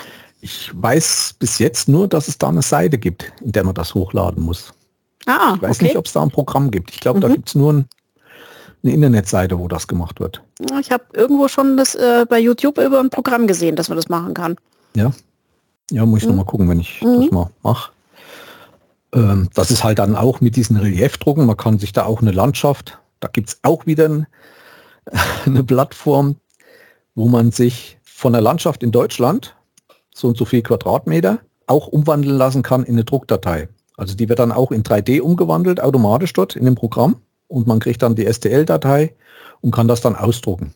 Wenn man mal so, so ein Gebiet von seinem Haus oder so, ich weiß nicht, ob die Häuser da auch dann in 3D mit drauf sind und so weiter, kann man dann mhm. auch ausdrucken, sodass man eine Landschaft hat. Mhm. Ein sehr umfangreiches Thema ist auch die Bearbeitung von den Filamenten nach dem Druck. Also man kann die auch mit Acrylfarbe bemalen. Habe ich auch schon wieder gemacht. Von, für einen Arbeitskollegen. Die Tochter hat ein Projekt in der Schule und brauchte einen Mammut. Da ging es über Amerika und den Seattle Tower, glaube ich, war das. Das ist so ein bestimmter schöner Turm in Seattle. Und den hatte ich den auch gedruckt und mit diesem Mammut habe ich dann auch mit Acrylfarbe dann halt mal probiert, die Stoßzähne weiß und so weiter, Augen reinzumalen. Geht auch sehr gut. Also man kann das danach auch noch schön bearbeiten. Die richtigen Freaks, wie dieser Schweighofer zum Beispiel, die haben da Videos gemacht und schleifen da stundenlang. Also das ist schon eine Wissenschaft. Wenn man so einen Druck dann haben will, dass das nicht mehr nach 3D-Druck und nach äh, Filament oder wie ich sage Plaste oder Kunststoff. ich glaube, das Plaste ist noch so ein, so ein Überbleibsel aus der DDR. Du kennst das Woher? nicht, ne? Äh, hallo, Plastebomber? Natürlich. Also. Ah. Ich dachte, bei euch hat man mehr Kunststoff dazu gesagt. Ähm, nee, das war bei uns nee? dann auch der Plaste. Wir haben das, ja. also, ich, ich kannte das nur so. Ja, ich glaube, bei uns gab es dann irgendwie einen Betrieb Plaste und Elaste, hieß der, glaube ich. okay. ja. Bei ja, euch gab es ja auch hm? Dedaron, kennt, kennt ihr auch nicht, gell? Was? Dedaron kennst du auch nicht. Dedaron, nee, das sagt mir jetzt nichts. Das waren bei uns so, so ein Stoff aus, die hatten den auch so, so ein Ballon. Dedaron ah, Ballon. Okay. Ah, ja, ja, ja, ja, so, das waren dann die Strumpfhosen, gell? Nee, so Arbeitskittel. Arbeitskittel? Ja, ja. Also in der DDR, äh, die Hausfrauen hatten alle Kittel. Und die waren aus, aus Dederon oder so, die, die wurden eigentlich nie schmutzig, weil und selbst wenn mal durchs Wasser gezogen, die waren sofort, da war kein Anteil Baumwolle oder so. Ist. Die haben okay. sich auch immer schön elektrisch geladen. Hat meine Meine geschossen gekriegt. Wurden da wirklich keine Strumpfhosen draus gemacht? Jetzt mal ernsthaft? Nee, da hat man dann schon, das war eigentlich auch. Ähm, da muss ich doch glatt mal noch nachgucken nebenzu.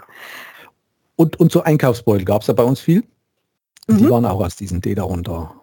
Kunterbunt. Also die hatten da Stoffe entwickelt mit Blümchen und allem. Das war Wahnsinn.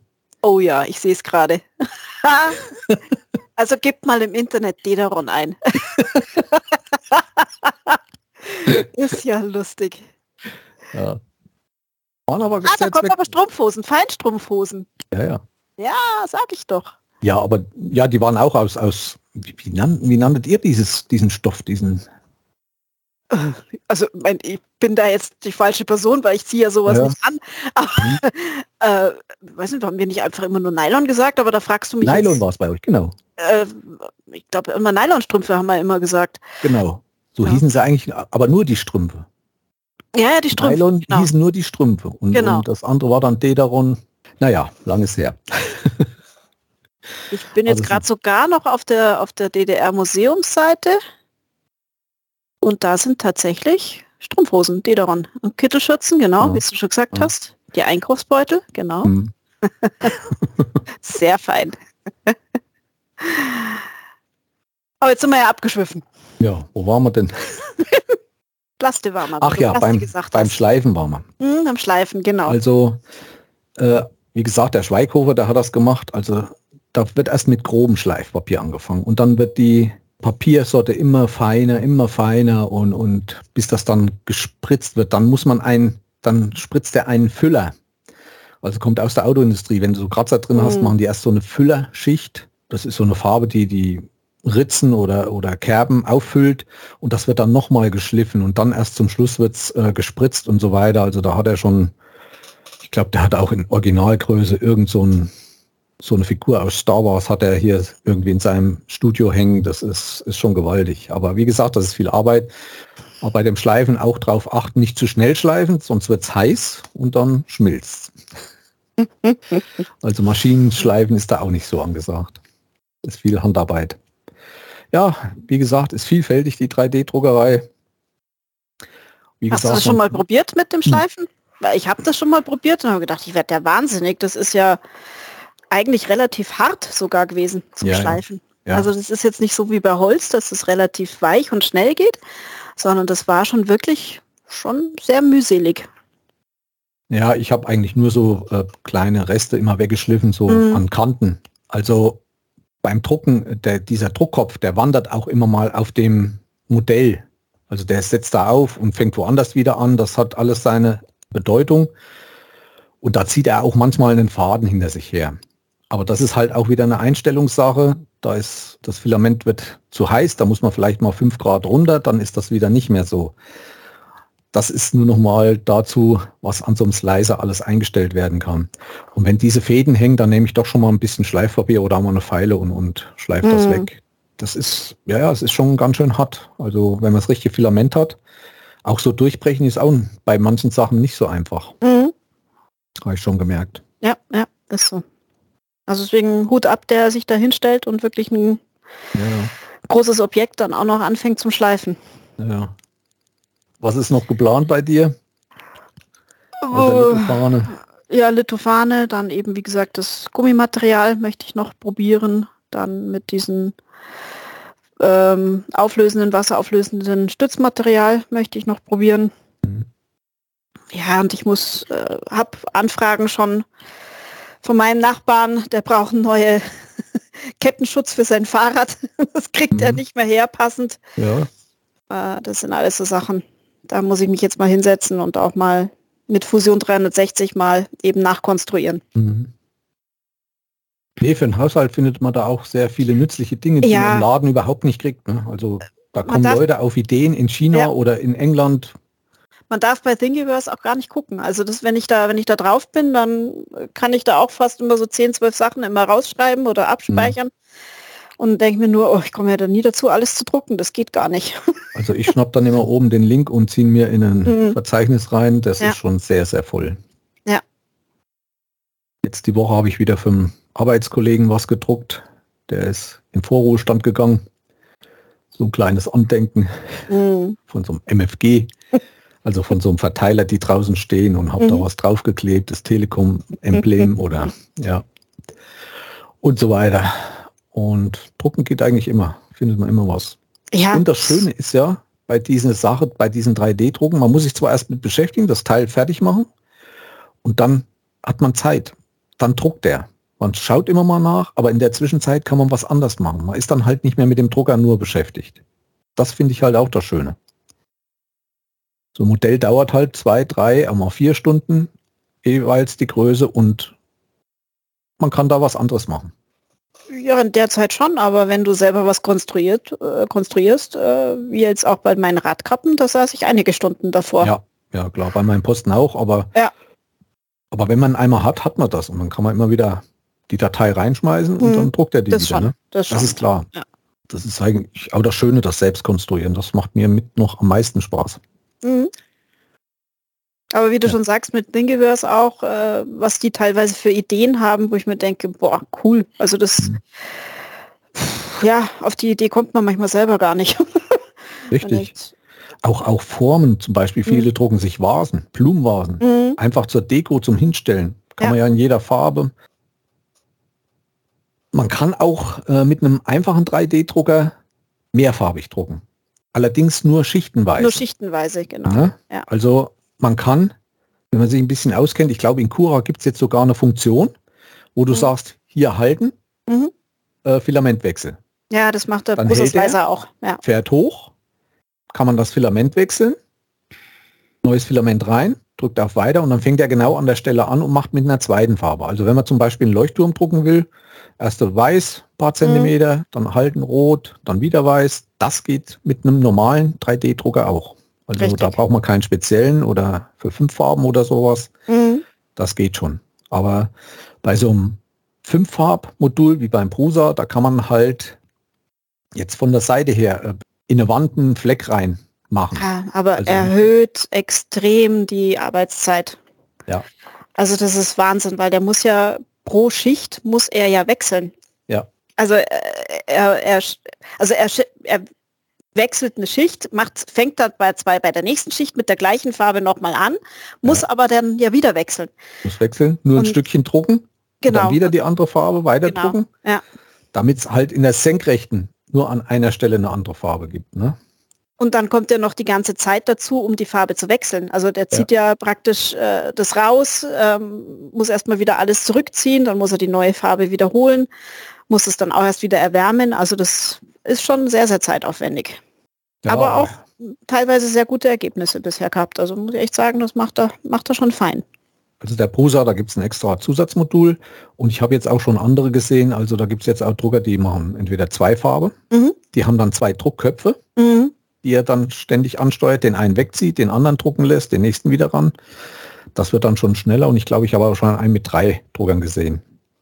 Und Geht der ganz schneller, neue, aber du musst halt beide Druckköpfe dann äh, richtig kalibrieren, ne? Ja, ja. Das ist dann der Nachteil dran. Die müssen ja, halt genau stimmen, die zwei. Richtig. Kalibrierung ist auch nochmal ein Thema. Gut, dass du es ansprichst. Das ist auch ein Thema. Unten die Platte. Die muss immer ganz waagerecht und muss gleich sein gegenüber dem Druckkopf. Ich habe ein, also meine zwei alten, das muss ich mit der Hand machen. Also ich muss das Brett, habe ich an den, also an dem Heizbett unten, vier Schrauben. Und dann muss ich das kalibrieren. Also ich gehe mit dem Druckkopf in die Mitte von dem Bett. Dann muss ich so machen, dass ich gerade noch ein Papier gerade so drunter durchschieben kann. Dann gehe ich an die alle vier Ecken und muss das auch ausgleichen, bis überall alles gleich ist. Die neueren Drucker machen das automatisch mit einem Sensor. Da gibt es auch verschiedene. Sensoren und unter anderem auch der Prusa, der fährt da neun Flecken ab auf diesem Bett und dann macht er das automatisch. Der prägt sich dann ein, welche Höhe an welcher Stelle ist und da gibt es dann überhaupt keine Probleme mehr. Also das ist dann alles mit der Software, regelt er das dann.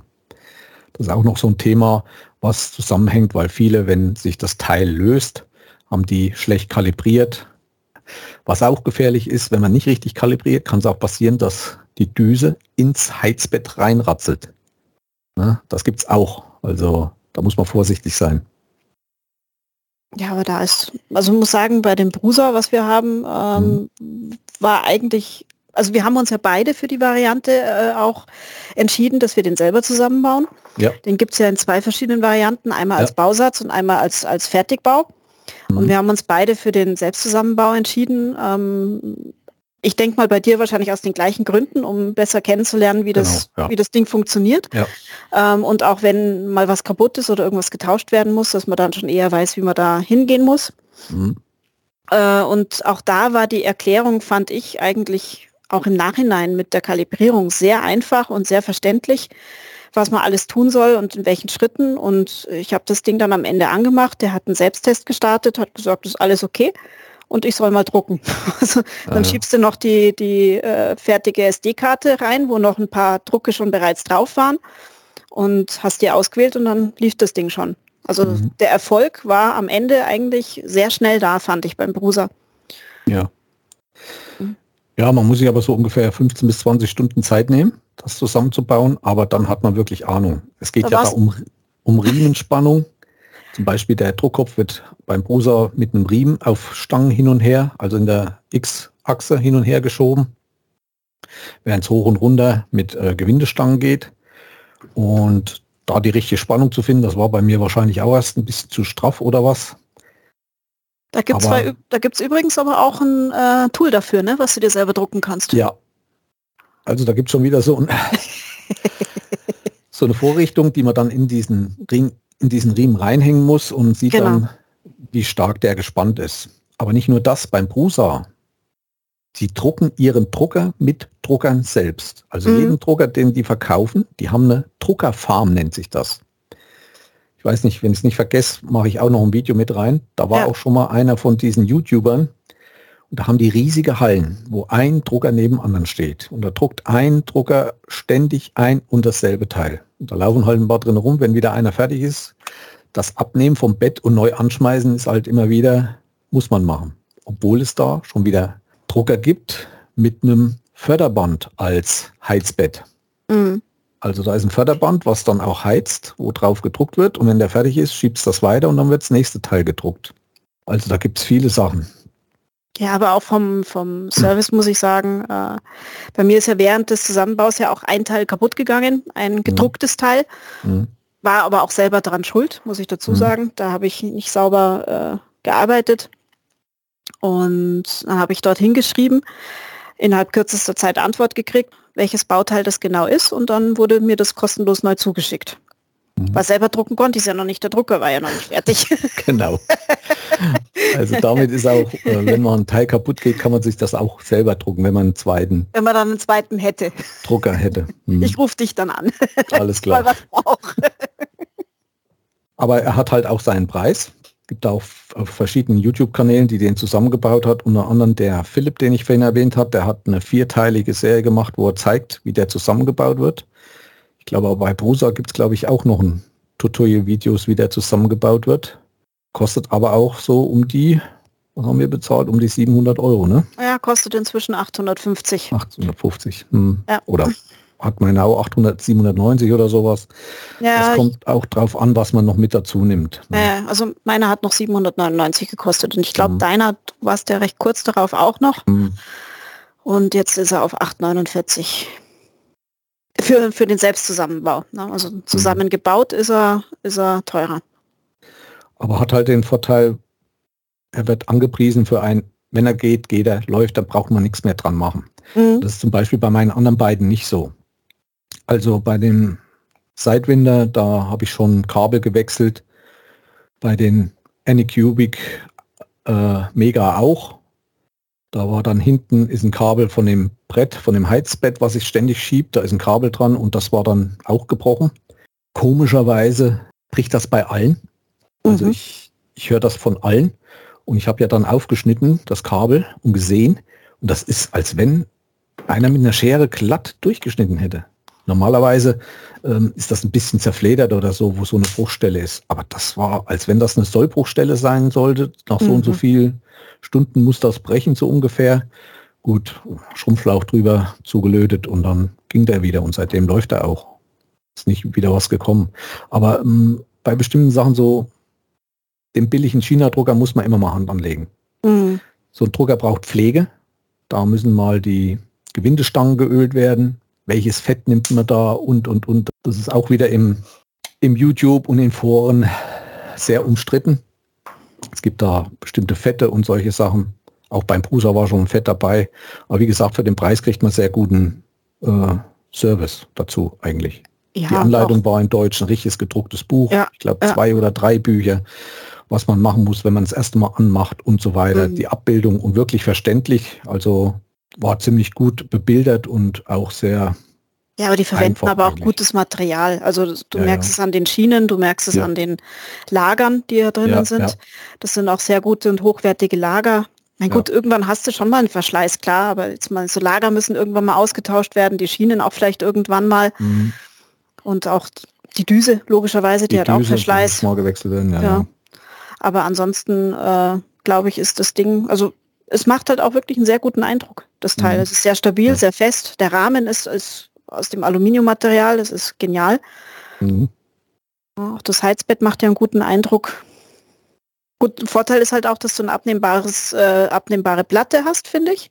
Ja. Das hat doch auch nicht jeder, oder? Wie hast du, ist es bei deinen anderen Druckern war so? Alles drauf, war alles fertig. Ist alles fertig, ne? Ja, ja. Aber du kannst jetzt keine, keine äh, Druckplatte abnehmen, oder? Nee, kann ich nicht. Aber es gibt Druckplatten zum Nachkaufen, mhm. die man äh, mit einer Klebeschicht drauf machen und dann kann ich auch Magnetplatten und so weiter drauf machen. Diese ah, Heizplatten, okay. das ist mhm. ja noch so ein Thema, dass die lange haften. Irgendwann verlieren die auch mal die Haftung, wenn man zu oft drauf druckt. Nach jedem Druck reinige ich die auch mit Isopropanol. Mhm. mhm. Man soll auch mal alle halbe Jahre mit Aceton mal ganz leicht drüber gehen, weil da so ganz feine Vertiefungen drin sind, die das halten. Habe ich gehört, soll ganz gut sein. Aber da gibt es dann auch von den Platten die verschiedensten. Es gibt dann auch, ähm, wie soll ich sagen, geriffelte oder oder. Mhm, genau, die geriffelte, das brauchst du bei, bei TPU, brauchst du das ja. geriffelte Material. Mhm. Und auch die Platte, die dabei ist, die, die kann man von zwei Seiten benutzen. Mhm. Genau. Die ist magnetisch, also die, wenn man die auf das Heizbett legt, aufs eigentliche Heizbett darf man beim Prusa nicht drucken. Also das ist eine Schicht, da darf nichts drauf. Mhm. Und da kann man dann, die ist magnetisch und da wird dann eine Metallplatte drauf, die sehr gute Hafteigenschaften hat und damit kann man dann gut drucken. Und wenn die mal irgendwann nicht, kann man die nachkaufen. Und wie gesagt, ich glaube, für meinen Anycubic habe ich noch, ein, noch so eine Platte extra gekauft. Wenn der mal nicht mehr so haftet, kann ich die dann drauf machen. Da kommt dann, glaube ich, auch so ein Platt mit Klebeschicht und dann wird die drauf gemacht mhm. und die ist dann fest drauf. Ich finde es halt auch ganz praktisch, wenn der Druck fertig ist, nimmst du die Platte runter ja. und dann kannst du durch Verwinden der Platte äh, kannst du das runterknacken im Prinzip. Ja, das ist ein großer Vorteil. Mhm. Ja, das ist natürlich auch genial. Das habe ich bei den anderen nicht. Also es gibt dann auch Sachen, da ist das Zeug so fest drauf, ähm, dass man es nicht runterkriegt, dass man eher das mhm. Modell kaputt macht und durchbricht, als dass man es von der Platte kriegt. Also da wow. gibt es verschiedene Sachen. Okay. Erstmal sehr kalt werden lassen mhm. und vielleicht sich auch Kältespray holen, hm. dass sich das nochmal richtig zusammenzieht und dann mhm. Also da hatte ich auch schon meine Probleme. Und dann gibt es auch eine Spachtel teilweise, aber man muss wirklich mit Gefühl ran. Da gibt es spezielle Spachteln, die sind angeschliffen. Und mit dem Schliff kommt man dann unter das Modell und das geht eigentlich auch am besten. Hm. Ja, also ich denke schon, im Großen und Ganzen ist der Brusa eigentlich wirklich, wirklich ein sehr gutes Ding. Ja, zuverlässig und auch von der Qualität her. Also auf meinen anderen beiden Drucker habe ich noch nicht so gut gedruckt. Sauber. Also der Druck wird sehr sauber. Mhm. Was jetzt heißt sauber und nicht und so äh, mal in den Videos angucken, da wird da auch immer mal drauf hingewiesen. Ich meine, ich mit meinen drei Druckern, ich bin ja noch ein kleiner Zwerg, also wenn ihr da so bestimmte Freaks seht, die kriegen ja dann auch von den Firmen immer wieder Modelle zugeschickt, um die zu testen. Die haben dann schon eine riesen Wand mit zig Filamenten und aber da artet das dann aus. Also mir braucht keiner einzuschicken, ich nehme keinen. Musste dann wieder bewerten hinterher und was dann ja. drüber machen. Ja, das, das führt zu weit. Ich mache euch auch in die Links mal eine Liste rein, was jetzt zu diesem Zeitpunkt äh, an für Anfänger an 3D-Druckern vom Preis her oder so geeignet ist, was man sich kaufen kann, die von solchen Kanälen als sehr gut bewertet sind, dass ihr euch da mal dran haltet, weil es gibt da wirklich viele verschiedene Firmen, wo auch viele versagen oder viele Nachbauten sind, die schlechter sind, das Material schlecht und so weiter. Ist halt so. Muss ich da ein bisschen reinlesen. In alles. Wie gesagt, ihr könnt uns auch schreiben. Per Kommentar, per E-Mail findet ihr dann auf der Seite der breitenbacher.de. Es wird viele, viele Links geben. Also wird eine sehr lange Liste bei mir diesmal. Oh. Eine neue Maschine steht schon bei mir zum Testen. Mhm was ganz Neues. Mhm. Ähnlich das mit 3D-Drucker. Mhm, hab's schon vernommen, was du da hast. ei, ei, ei. Ja, also zum halt Nachkauf halt nicht geeignet. Das ist diesmal ganz gut. nee, das ist, da brauchen wir Platz. Also mhm. ich habe ja hier einen Hof, das geht nur im Freien oder in der Werkstatt sowas. Aber selbst in meiner guten Werkstatt im Keller mache ich sowas nicht. Das musst du schon draußen machen. Ja, ich verlinke euch dann auch mal Bilder, was ich so schon gedruckt habe. Und vielleicht äh, noch ein Bild von Silke, von ihrem Gehäuse oder mhm. auch was du sonst noch gedruckt hast, wenn du das mal zeigen willst. Ja, ich schicke dir was zu. Aber wie gesagt, ich habe halt auch immer mal Angst, falls doch mal irgendwas hier schief geht mhm. und der fängt an zu brennen oder was. Also auf Arbeit gehe ich noch nicht und lasse den laufen, auch wenn ich zwei Tage Druck habe. Mhm mache ich dann lieber Freitagabend los und bis Sonntagabend oder Montag früh muss er durch sein. es ist ja auch so, ähm, nach dem Slicen wird ja immer angezeigt, wie viel Filament verbraucht wird, mhm. wie viel Kilo Filament verbraucht wird, äh, wie, wie lange Zeit? Druckt, ne? mhm. Die Zeit, wie viel Schichten, das kann man sich dann alles sofort ansehen. Gut, zeigt also, er ja während des Drucks ja auch immer an. Ja. ja dann immer die wie weiter ist, wie viel Prozent. Restzeit, genau wie viel Prozent, die Restzeit zeigt auch immer die Temperatur an vom Heizbett genau. und vom, vom Druckkopf. Druckkopf. Welche Höhe er momentan hat. Welche Höhe er hat, ja. Also die Software ist schon gut, obwohl es nur eine kleine Leiterplatte ist, aber was die da so reinprogrammieren. Ja, und eigentlich auch immer up-to-date. Also es kommen ja ständig ja. irgendwelche Verbesserungen oder dann ja. wird wieder geschickt, hier, jetzt hast du wieder ein neues Update. Ja, jeder Drucker hat dann auch ähm, Steckkartenplatz, USB, mancher nur für, der Prusa hat nur für SD-Karten, ne? die mhm. normale SD-Card. Ist nicht so schlimm. Der Prusa hat noch ein bisschen Nachteil, der hat noch so ein altes Display, was nur mit einer Knopfbedienung ist. Also man hat ein Menü, dann muss man drehen, bis man an dem Punkt ist, Bestätigung drücken. Mhm. Ich finde, man ist sehr schnell. Ich habe noch zwei andere. Ähm, da muss ich, habe ich ein Touch-Display. Aber ich finde das mit dem Prusa auch nicht so schlecht. Ja, aber ich denke halt auch mal wieder, wenn es einfach gehalten ist, kann auch wieder weniger was kaputt gehen. Ja. So ist wieder meine, meine Meinung. Mhm. Und ich denke, das ist jetzt eine, eine Technik, die relativ robust ist, die da auch verwendet wird. Aber gut, viele rüsten sich ja auch um, äh, machen ja auch was anderes dran.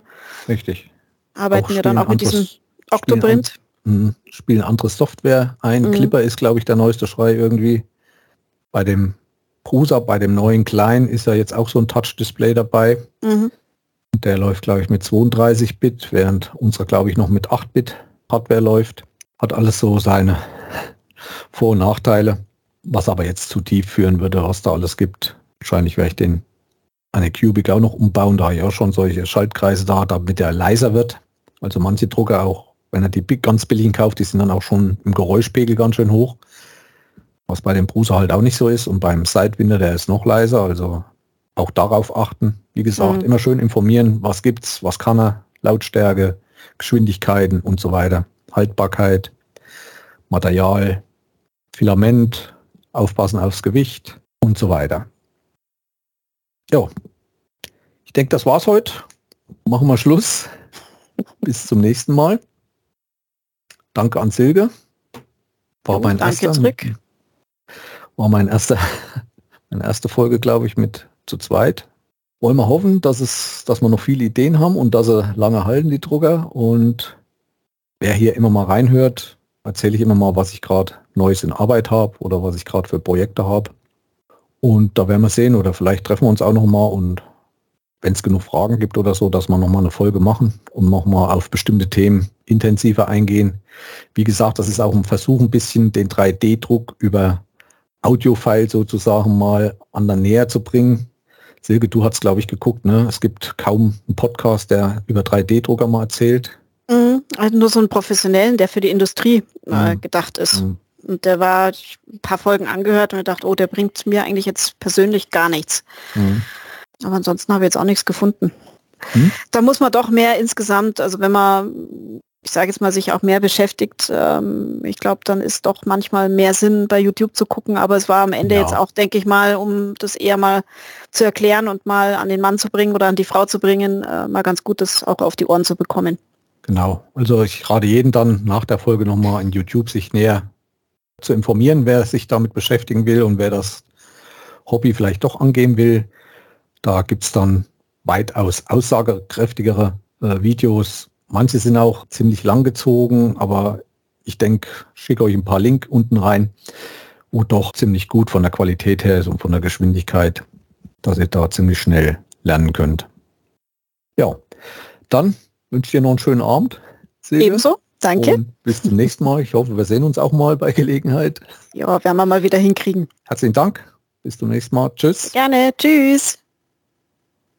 Ja, das war die kleine Folge über 3D-Drucker. Die Folge wurde schon vor sechs Wochen aufgenommen. Ich habe dazwischen dann die Shownotes erstellt und bin dann doch noch wieder auf einige Themen, die ich doch nicht ganz unbeachtet lassen möchte, gestoßen und auf die möchte ich kurz eingehen. Es ging auch mal um die Kalibrierung und zur Kalibrierung gibt es verschiedene Objekte auf Thingiverse, also diesen kostenlosen Datenbanken. Da habe ich euch was eingestellt in den Shownotes. Einmal den Kalibrierwürfel, den Temperaturtower und nochmal ein anderes Objekt, was alles eigentlich abdeckt. Also man kann auch mit einem 3D-Drucker in gewissen Grade Brücken ohne Stützmaterial drucken. Aber wie gesagt, nur Brücken. Also wenn zum Beispiel eine Statur mit einem ausgestreckten Arm oder so, das geht natürlich nicht. Da sind wir auch gleich nochmal beim nächsten Thema viel wird über die Stützstruktur geschimpft, weil die doch manchmal sehr massiv ist. Da gebe ich euch noch einen Tipp. Da gibt es in Cura eine spezielle Stützstruktur, die nennt sich Tree, also Baumstruktur. und probiert das mal aus. Das ist weitaus kostengünstiger und effizienter als die normale Stützstruktur. Also da werden nur sehr, sehr dünne wie Baumformen bis zu dem jeweiligen Stelle gebracht und die lassen sich auch sehr, sehr leicht lösen. Also versucht das auch mal. Ja, ich bin dann auch nicht auf Sonderarten der 3D-Druckerei eingegangen, zum Beispiel wie Lebensmitteldruck oder Keramikdruck. Wie gesagt, immer in Hinsicht auf Heimanwender. Da gibt es natürlich auch Sachen. Auch da habe ich euch einige Links reingetan. Dann habe ich euch noch sogenannte Sonderlinge in den Show Notes hinterlassen. Und zwar mal zwei Links. Da gibt es so zwei kaputte. Der eine hat ähm, den R2D2 aus Star Wars, glaube ich, war es, äh, in Lebensgröße und funktionierend gedruckt. Da gibt es dann auch mehrere Folgen. Im Interview kam ich auch auf Schweighofer Art aus Innsbruck. Der macht oder der hat gerade einen Terminator fertiggestellt. Auch dazu Videos hinterlegt. Schaut mal vorbei. Es gibt viele Datenbanken. Ich habe euch einige angegeben und was ich vergessen habe, es gibt auch eine Datenbank für Normteile. Also wenn ihr zum Beispiel eine Norm, genormte M10 Mutter drucken wollt, da gibt es eine Datenbank, die habe ich euch verlinkt. Da kann man das angeblich kostenlos runterladen, das Modell, und ihr könnt es dann drucken. Weiterhin möchte ich noch ergänzen das CAD-Programm Tinkercad, hauptsächlich gedacht für Kinder und Jugendliche. Der ist online. Der hängt mit diesem Portal Thinkiverse zusammen und da solltet ihr mal reinschauen, auch für Erwachsene. Damit könnte man mal anfangen, um zu verstehen, was CAD-Programmierung oder CAD-Zeichnung eigentlich bedeutet. Das ist sehr einfach dargestellt und da gibt es auch äh, ein paar gute Videos dazu. Dann 3D-Druck und Kunst. Das haben wir mal angeschnitten mit Lithofane. Und da habe ich euch noch einen anderen Link reingemacht. Und da könnt ihr zum Beispiel, wenn ihr ein, eine Schüssel erstellt habt oder habt eine Schüssel als STL-Projekt, dort wird dann ein Kunstwerk umgewandelt in Form von einem Gitternetz. Sieht wunderschön aus und zum Hinstellen ist es bestimmt schöner als wie so eine festgedruckte Schüssel. Ja, noch ein Hinweis in den Videos. Auch mal dort unten in die Infos schauen.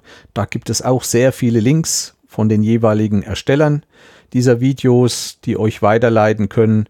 Ich habe euch dann auch mal Videos eingestellt, wo ihr nur beim Drucken zuschauen könnt.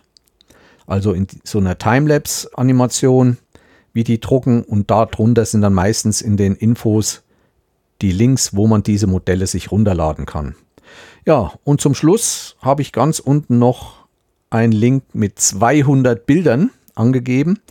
Ich habe mal in Thingiverse ein bisschen geschaut und habe mal versucht, Objekte und Ideen, die es dort gibt, die für den einen oder anderen relevant sein könnten, zu sammeln und habe da so über 200 Bilder gesammelt, habe diese Galerie verlinkt bei mir und da könnt ihr mal schauen oder schnell mal drüber blicken anhand von Bildern, was man alles drucken kann, was möglich ist und so weiter. Ja, das war's für heute und ich hoffe, ich konnte euch noch ein bisschen helfen mit diesen paar Ausführungen zum Schluss. Herzlichen Dank nochmal an Silke von hier aus und jetzt werde ich das Ding mal einstellen. Tschüss, bis zum nächsten Mal.